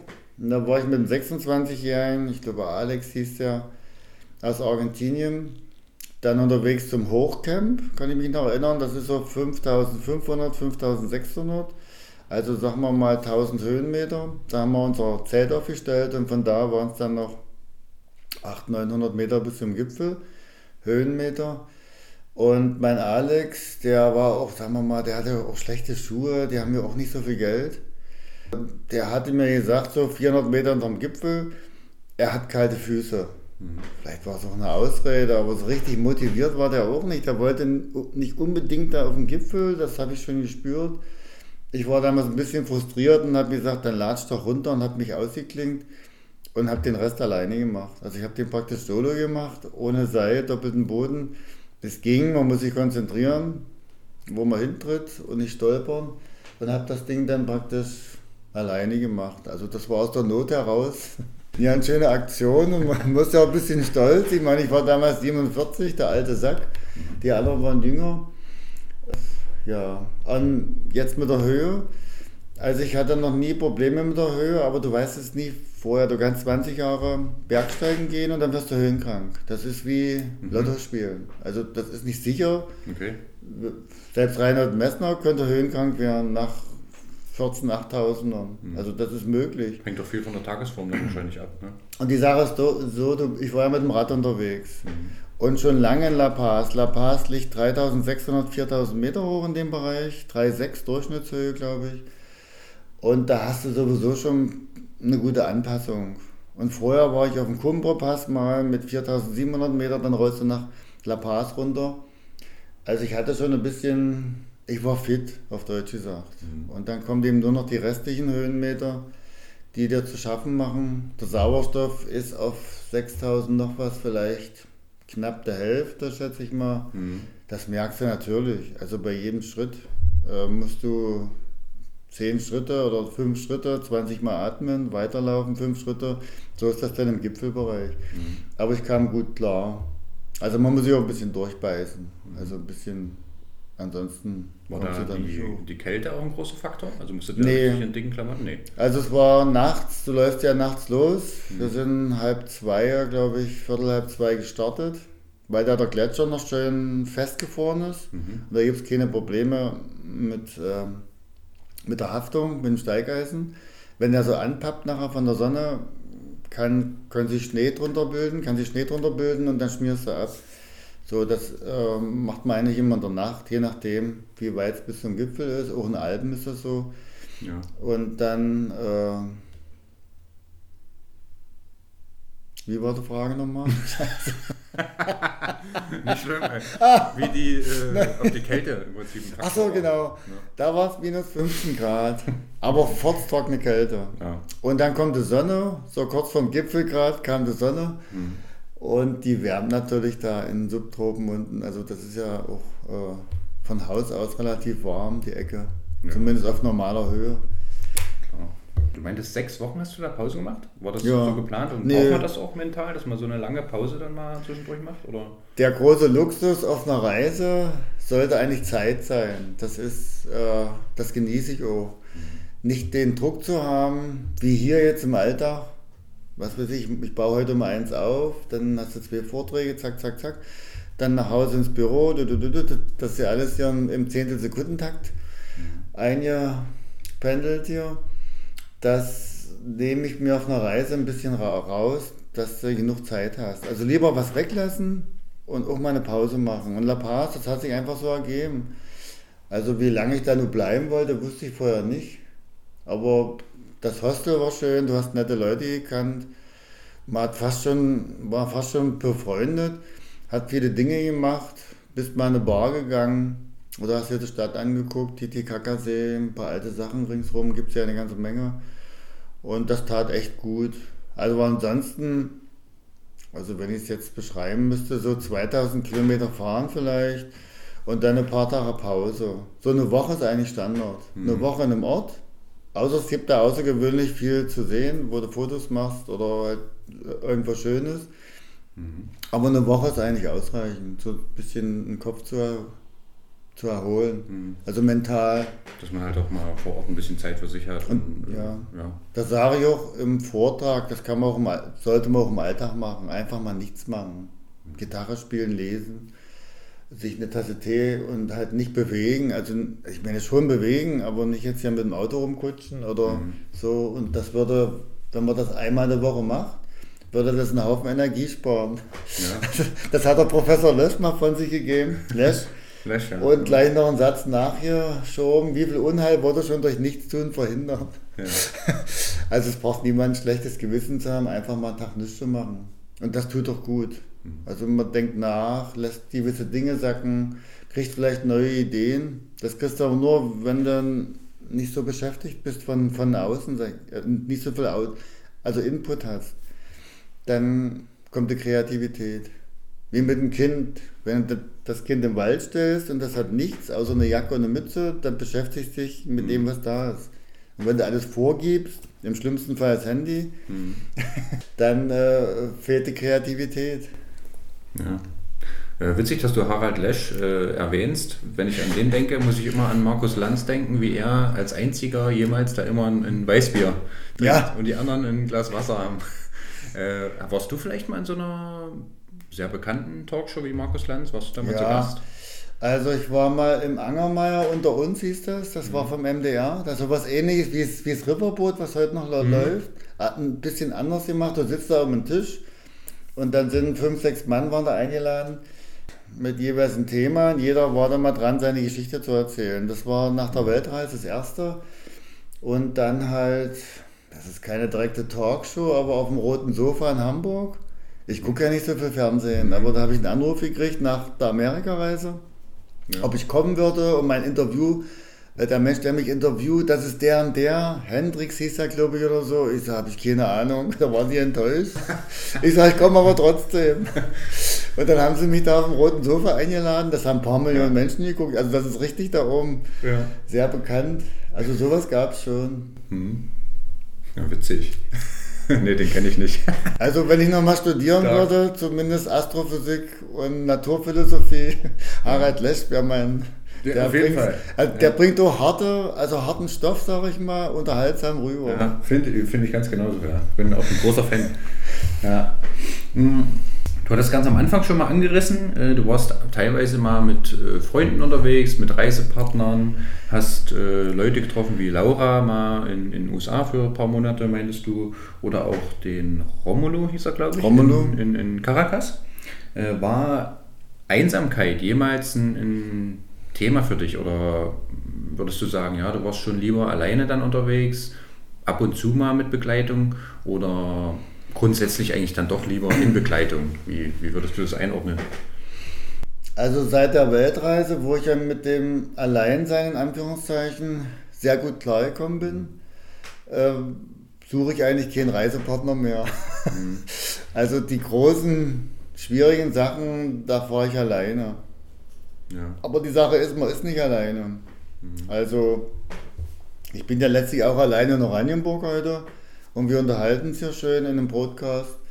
Mhm. Und so ist das unterwegs ähnlich. Ich bin ja nicht irgendwo im Busch oder irgendwo, wo, wo kein Mensch ist in der Wüste, sondern du bist an der Straße, kommst täglich mit Leuten ins Gespräch. Also psychisch gibt es keine Probleme. Wir sind ja soziale Wesen und brauchen Kontakt zu anderen Menschen, das ist Fakt. Also da gab es immer reichlich. Mhm. Und äh, es ist wie, eine, wie mit einer Beziehung, sage ich mal. Also das muss für beide also eine Verbesserung bringen. Also beide müssen, Laura sagt das immer, to become better person. Mhm. Also bessere Menschen werden. Sonst macht das keinen Sinn. Wenn einer untergebuttert ist oder du hast äh, mit einem Reisepartner oder mit einem normalen Partner also ein schlechteres Leben als vorher, dann kannst du das eigentlich auch sein lassen. Also es muss bereichern. Mhm. So und äh, unterwegs ist es ähnlich. Und man trifft immer mal Leute, die die gleiche Richtung fahren, habe ich oft erlebt. Selbst in Afrika war ich mit dem Deutschen einen Monat unterwegs oder ein paar Tage mit dem Russen und so weiter und dann trennt man sich wieder. Und das ist wie ein Bonus. Und der ist dann aufgebraucht und du bist dann wieder alleine unterwegs. Aber du weißt, dass du es alleine kannst und bist unabhängig und das gibt dir auch ein bisschen Selbstvertrauen. Anstelle, anstatt sich da an einen Menschen zu hängen und dann eine Abhängigkeit zu entwickeln und wenn der dann sagt, ich mach Schluss, dann kommst du auch nicht weiter. Also ich will schon, dass ich alleine gut zurechtkomme. Mhm. Ja, also man kommt gut zurecht und wenn man irgendwie schöne Begegnungen hat, dann ist das ein toller, toller Bonus für den jeweiligen Tag dann, ja. Und noch, noch was zum Alleinsein, du lernst viel mehr. Also du gehst, wie gesagt, wir brauchen soziale Kontakte. Wenn die nicht da sind, gehst du auf die Menschen zu. Das heißt, ich gehe zum Bauern und frage, um nicht jeden Tag allein im Zelt zu, zu, zu hocken. Das macht auch Spaß, aber ab und zu. Und so lernst du halt mehr. Du lernst mehr vom Land kennen und lernst auch Sprachen. Natürlich kommunizierst du so gut wie es geht. Und äh, wenn du jetzt zu zweit bist, sitzt du praktisch auf Deutsch gesagt im Wald, man unterhält sich Deutsch und du bist so in deiner Kapsel. Und alleine gehst du immer mal zu den Einheimischen mehr, also suchst die Kontakte vor Ort und das das erweitert, das gibt einen größeren Horizont, denke ich, als wenn du jetzt immer zu zweit hockst. Mhm. Ja, ich glaube auch, dass das viele Leute beschäftigt. Wenn die äh, eine Fahrradreise von dir hören, dass du da alleine unterwegs warst, was du ja dann an und für sich pro Tag nicht warst, wie du gerade gesagt mhm. hast, aber alleine losfährst, alleine ankommst, ne, das wäre halt für viele Leute, glaube ich, absoluter Horror. Also wenn du denen sagst, flieg mal eine Woche alleine nach Irland, dann würden da Leute zugrunde gehen, glaube ich. Aber das finde ich nicht gut, wenn ein Mensch nicht alleine klarkommt. Das ist Grundvoraussetzung. Also auch in einer Beziehung oder so, jeder sollte für sich alleine klarkommen. Und die Beziehung dann als Bonus sehen und nicht keine Abhängigkeit bilden. Und äh, ich aus der Not heraus, also ich habe bis zum 20. Lebensjahr im Elternhaus gewohnt. Und äh, jung und alt unter einem Dach, die Erfahrung habe ich auch halt gemacht, das funktioniert nicht. Also meine Eltern sind super in Ordnung, aber ich habe halt mein Ding, meinen Kopf und die haben ihren Kopf und mit 20 ging es nicht mehr. Ich will nicht sagen, es eskalierte, aber wir haben dann gemerkt, also wenn ich ja noch länger bleibe, das wird nichts. Und dann haben wir uns hingesetzt, ganz sachlich, an den Küchentisch und haben gesagt, was machen wir? Mein Vater, der hat bei der AWG, bei der Wohnungsgenossenschaft gearbeitet. Mhm. Der hat gesagt, ich gucke mal, ob ich dir wenigstens eine Einraumwohnung hier im Neubaugebiet äh, versorgen kann. Und das waren drei Kilometer weg vom elterlichen Haus. Und das hat geklappt. Und dann bin ich da eingezogen und seit, also von dem, seit der Schlüsselübergabe war das Verhältnis zu den Eltern wieder absolut spitze, bis zum heutigen Tag. Und dann habe ich gelernt, mir hat es auch Spaß gemacht, meinen eigenen Haushalt zu gründen. Und ich kann, sagen wir mal, außer das eine, kann ich alles selber, also vom Fenster putzen bis mhm. äh, kochen und alles. Ja. Und da fühle ich mich echt wohl. Und das ist wahrscheinlich die Basis gewesen, dass ich auch alleine reisen kann. Also. Mhm. Das ist, ja, das ist Selbstbewusstsein dann einfach, was sich was ich aufbaut. Ne? Ja, Thomas, ich habe vor dem Podcast, mache ich immer eine Zuhörerinnen-Frage, also was die Leute, die Zuhörer interessiert. Da würde ich dir einfach noch zwei, drei Fragen zu stellen. Und zwar kam die Frage auf, wie man sich denn mental motivieren kann, so lange unterwegs zu sein, dass man wirklich jeden Tag auf den Sattel steigt, Fahrrad fährt, sein Zelt aufbaut, seinen Kocher, was isst, schlafen den nächsten Tag wieder es gibt ja auch nicht nur Sonnenschein auf solchen Touren. Es gibt ja, ja. wie gesagt, Einflüsse durch Mücken, schlechtes Wetter, Gegenwind oder wie wir jetzt gelernt haben, manchmal auch Frauen. wie, wie, ja, wie schaffst du das täglich, äh, dich dazu motivieren, sag ich mal? Also ich bin vom Charakter sehr zielstrebig, schon, schon immer gewesen und habe von, ja, hauptsächlich mütterlich, mütterlicherseits, die war auch immer sehr konsequent in der Erziehung. Also jetzt nicht negativ, sondern die hat ihr Ding durchgezogen und wenn sie was gesagt wird, dann war das so. Also da lernst du schon eine gewisse Disziplin, Selbstdisziplin. Das hatte ich eigentlich auch schon in der Schule gehabt. Ab der 8. wusste ich, was los war. Da musste mir keiner mal was erzählen. Da sage ich, du gehst, da wurde mir bewusst, du gehst nur einmal in die Schule und das machst du jetzt so gut, wie du kannst. Mhm. Und dann habe ich letztlich mit Auszeichnung die Schule verlassen, meine POS. Mhm. Und habe mir selbst auf die Schulter geklopft. Das war echt schön. Das habe ich auch alles selber gewollt. Mhm. Und das war, sagen wir mal, eine gute Voraussetzung fürs alleine reisen und dich halt motivieren. Also ich kann auch Arbeiten machen, die nicht so schön sind, die arbeite ich einfach ab.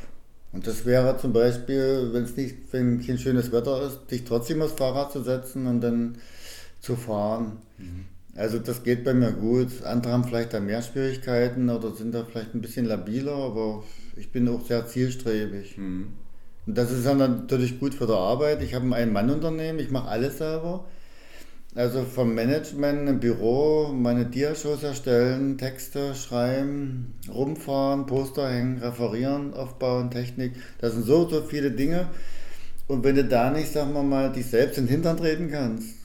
Ich muss ja auch jeden Tag aufstehen. Mir sagt ja niemand, du musst jetzt um sieben raus. Da klingelt der Wecker. Das muss ich alles selber einschätzen.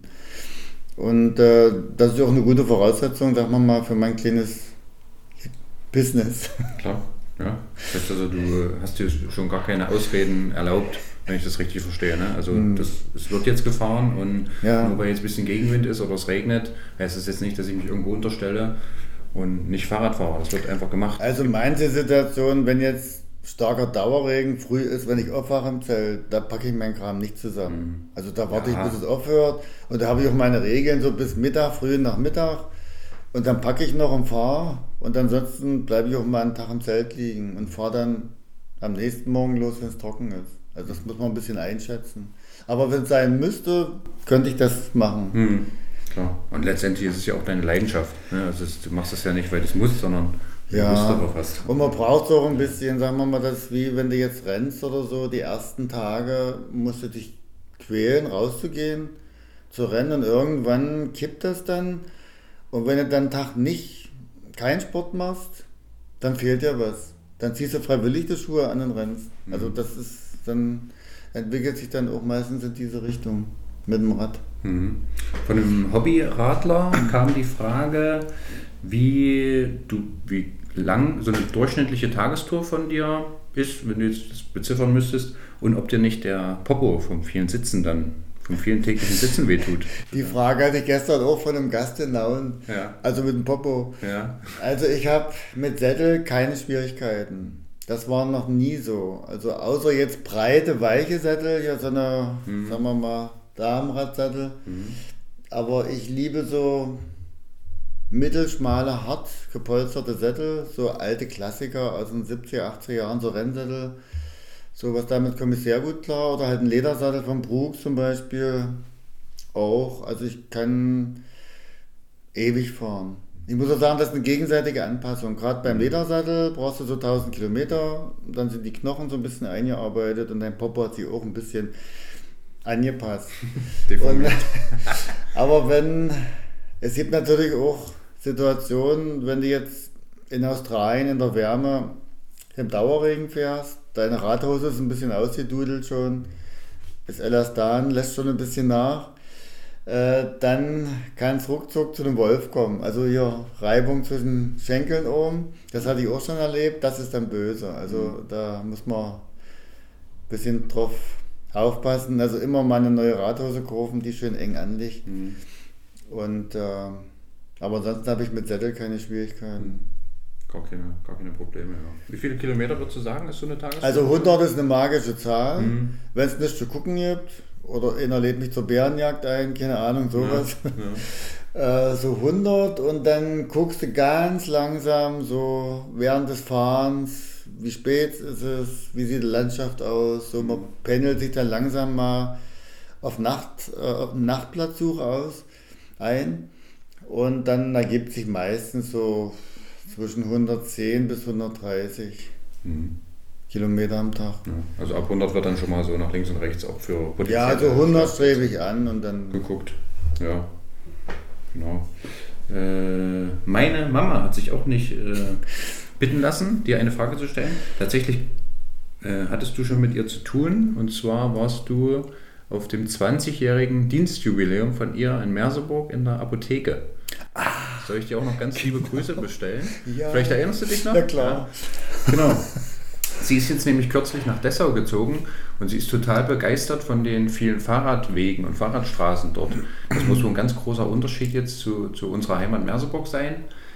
Sind dir bei deinen Reisen irgendwie Städte in Erinnerung geblieben, die jetzt naja, einen größeren Fokus auf Fahrradwege gelegt haben. Das also nicht unbedingt der große Fokus auf dem Autoverkehr ist, sondern wirklich auch gesagt wird, nee, wir wollen, dass hier viele Fahrradfahrer unterwegs sind und entsprechend.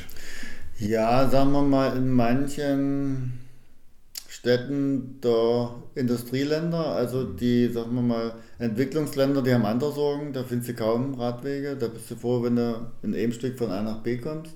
Da wurschtelt sich jeder auf einer Straße lang hin.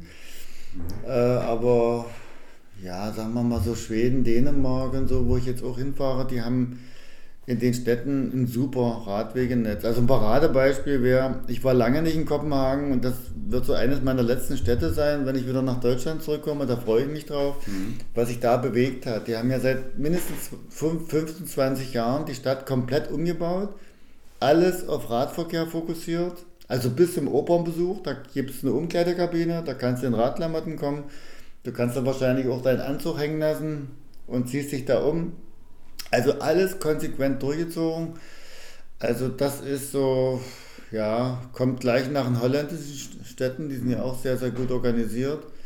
Aber Kopenhagen, und da sieht man, dass es, dass es halt funktioniert. Die Leute wollen alle in dieser Stadt wohnen, weil es eben, sagen wir mal, aufgewertet wurde. Die haben auch konsequent Brücken gebaut, die Wege kurz gehalten und da haben, glaube ich, nur noch 30, 35 Prozent der Bevölkerung ein Auto. Und die anderen sagen sich, kann ich mir jetzt mieten, brauche ich nicht. Mhm. Also das ist, muss fantastisch sein. Oder halt Oregon, äh, Portland in Oregon, das ist eine Stadt in der USA, denkt man gar nicht. Westküste, ne? Die haben ähnliches durchgezogen und das ist jetzt eine totale Boomtown. Also die haben eine gute Community alles ist auf Rad basiert und das wünsche ich mir in Deutschland, aber das ist halt mit einer ziemlichen Inkonsequenz. Da wird da was rumgefeilt und dort, wie sagt Brecht, das ist wie einem krebskranken Patienten irgendeine Schönheits-OP durchführen. Also das muss man dann von Grund aus durchziehen und dann funktioniert es. Mhm. Also wenn sich da alle an den Tisch setzen, mit, mit dem Ziel, konsequent, ohne Kompromisse, das umzubauen, diese Stadt, wird auch Berlin oder Hamburg oder sonst was genauso dastehen wie Kopenhagen. Und äh, mhm. sowas würde ich mir wünschen, aber das ist halt hier in Deutschland immer Menschen mit noch ein ganz schönes Rumgeeiere. Kann ich mir vorstellen, ja. Also es gibt solche, natürlich solche Städte, wo da mehr Fokus drauf liegt. Ne? Mhm. Äh, die, das größte Interesse, Überraschung, an deinen Reisen und so weiter liegt an der Finanzierung. Da haben wir Deutschen natürlich ja, traditionell irgendwie immer Probleme, über Geld zu reden und so weiter.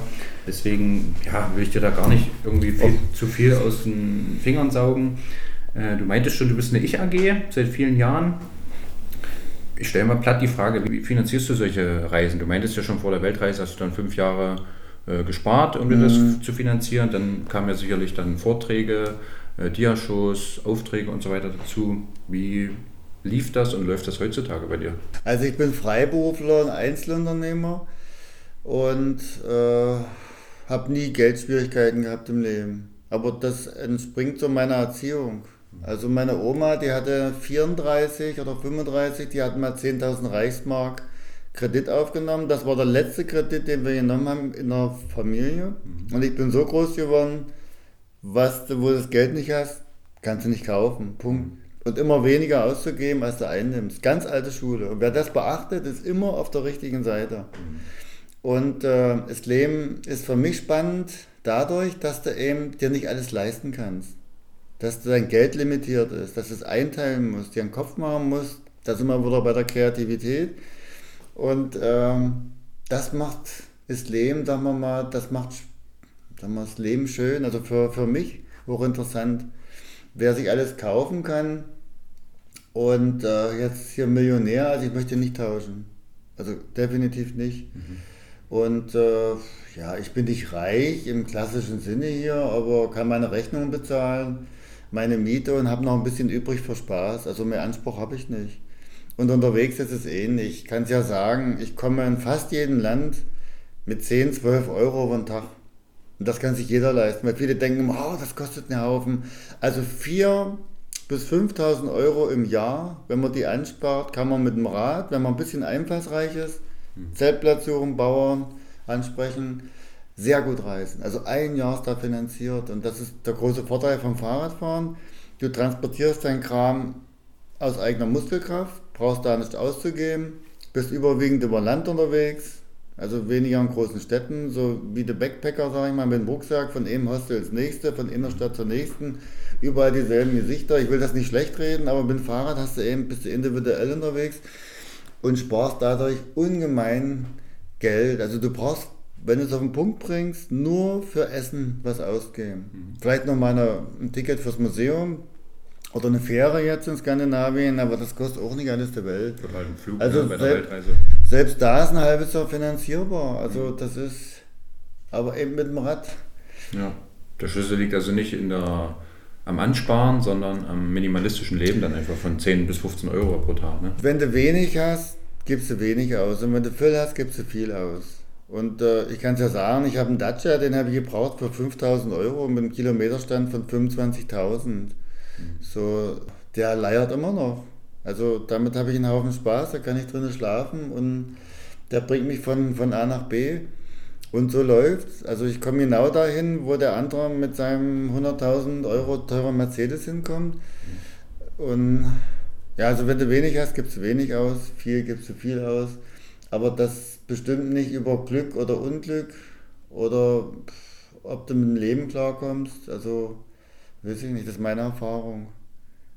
Und mit dem Rad ist es auch, wenn du ein billiges Rad hast, ein einfacher Packtaschen, gebraucht vielleicht, mhm. hier, hier fliegt, das geht genauso. Hier kommst du eben zwei Tage später an, aber. ja, klar. Absolut. Das waren im Prinzip die ZuhörerInnen-Fragen. Ich will äh, natürlich den Moment nicht verpassen, die auch von der Olympiasiegerin Julia Lier, die hier im Podcast war, nochmal schöne Grüße zu bestellen. Das war ja ganz wichtig. Ja. Äh, sie ist ja mit dir den Friedenslauf von, von Rom nach Wittenberg äh, gelaufen. Und vielleicht können wir zum Abschluss noch eine, eine schnelle Fragerunde machen. Ne? Weil in dem Schulfreie-Podcast steckt ja nicht nur frei, sondern auch Schule. Und mhm. da sind wir jetzt zeitlich ein bisschen eingeschränkt. Äh, wenn du eine Reise, egal die Länge, Dauer und so weiter, empfehlen würdest, welche wäre das? Es darf nur eine sein. Weltreise. Also Weltreise. für mich persönlich war das das äh, die Tour meines Lebens. Mhm. Ich muss auch sagen, damals war ich auch nicht so auf Vortrag und so. Du warst in der Hinsicht auch schön frei unterwegs mhm. und hast die Sache dann ziemlich locker angegangen. Das war's. Also das war mhm. die Tour. Nummer zwei, hast du einen Tipp oder man würde neudeutsch sagen, einen Lifehack für das Leben auf dem Fahrrad? Also ein Tipp, wie du deinen Zeltplatz ausspähst, vielleicht wie du deine Sachen packst. Äh, ja, über Mentalität haben wir jetzt schon gesprochen. Vielleicht irgendeinen kleinen praktischen Tipp, den der Hobby-Radsportler auf der nächsten Tour befolgen könnte. Also bei der Ausrüstung so viel wie nötig.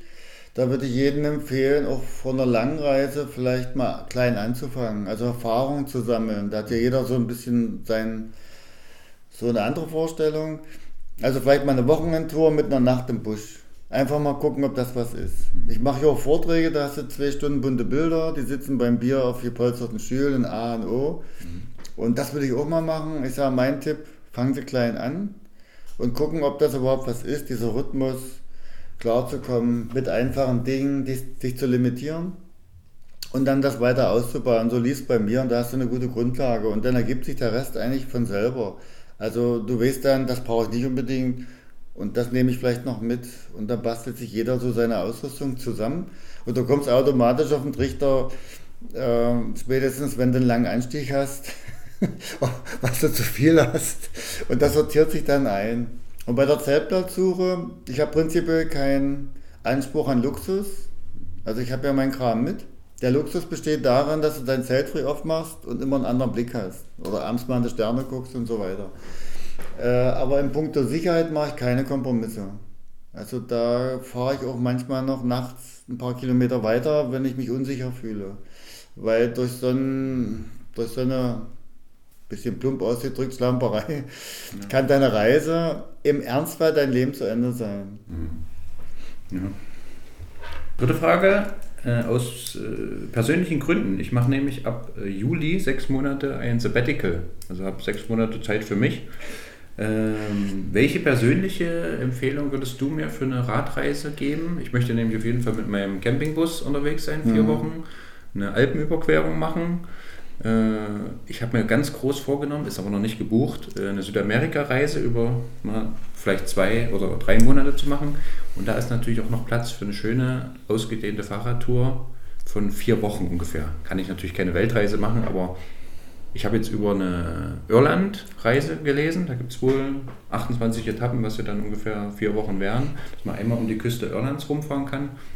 Hättest du noch eine persönliche Empfehlung für mich? Ja, wieder was Prinzipielles. Lieber ein kleineres Gebiet intensiver bereisen mit mehr Zeit, als alles sehen zu wollen. Mhm. Das ist wie mit vielen Dingen. Du willst alles sehen. Bringen wir es mal auf den Punkt. Die Japaner, Europa in zehn Tagen.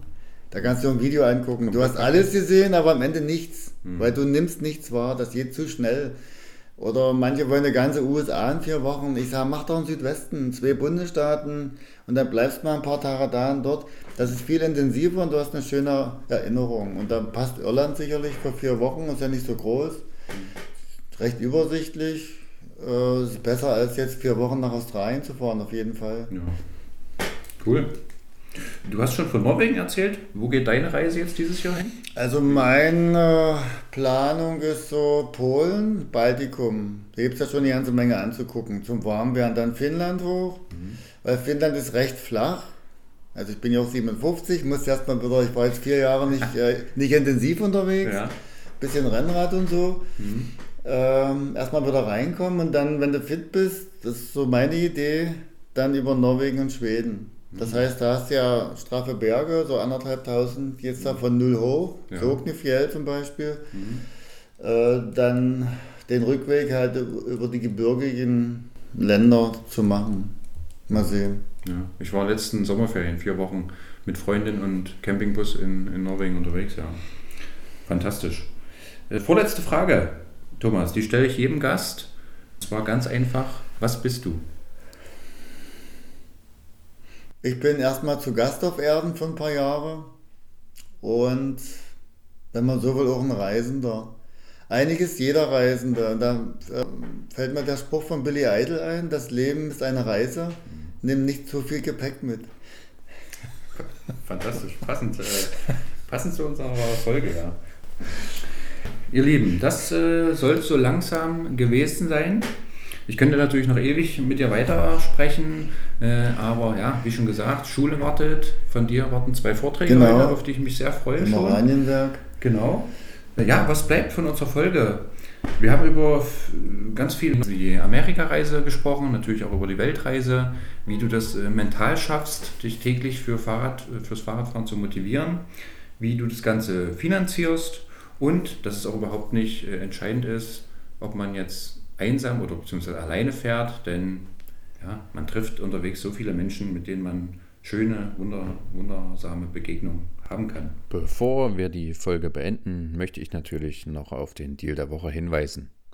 Passend zum Thema haut Amazon die Deuter Unisex Waybridge Fahrradtasche für 59 Euro raus. Das sind sage und schreibe 30% Rabatt nochmal zu dem Normalpreis. Und ja, für jeden Bikepacking-interessierten Reisenden sind diese Hinterradtaschen ja, ein absolutes Muss. Und gerade Deuter zeugt ja von absoluter Zuverlässigkeit. Es handelt sich dabei um das Modell mit 25 plus 5 Litern. Den Link dazu packe ich wie immer in die Show Notes unter die Folge. Ich werde auf jeden Fall ein Buch noch von dir kaufen. Hast, hast du für, von der Amerikareise auch ein Buch geschrieben? Mhm. Da würde ich das auf jeden Fall nehmen, dich natürlich äh, unterschreiben lassen, wenn das okay ist. Und das äh, für die ZuhörerInnen bis zum 29.01. Äh, natürlich auch verlosen. Dazu einfach meinen Instagram-Beitrag äh, kommentieren und liken. Und ja, dann kann sich jemand von den ZuhörerInnen über ein Buch von Thomas Meixners Reise durch Amerika freuen. In diesem Sinne, vielen Dank fürs Zuhören und die letzten Worte überlasse ich wie immer meinem Gast. Ja, wir haben ja Januar, also ich wünsche allen äh, Zuhörern noch ein gesundes neues Jahr, viel Erfolg und äh, ja, vielleicht sieht man sich irgendwann mal beim Vortrag oder an der, an der langen Meile an der Straße des Abenteuers. Ciao. Ciao.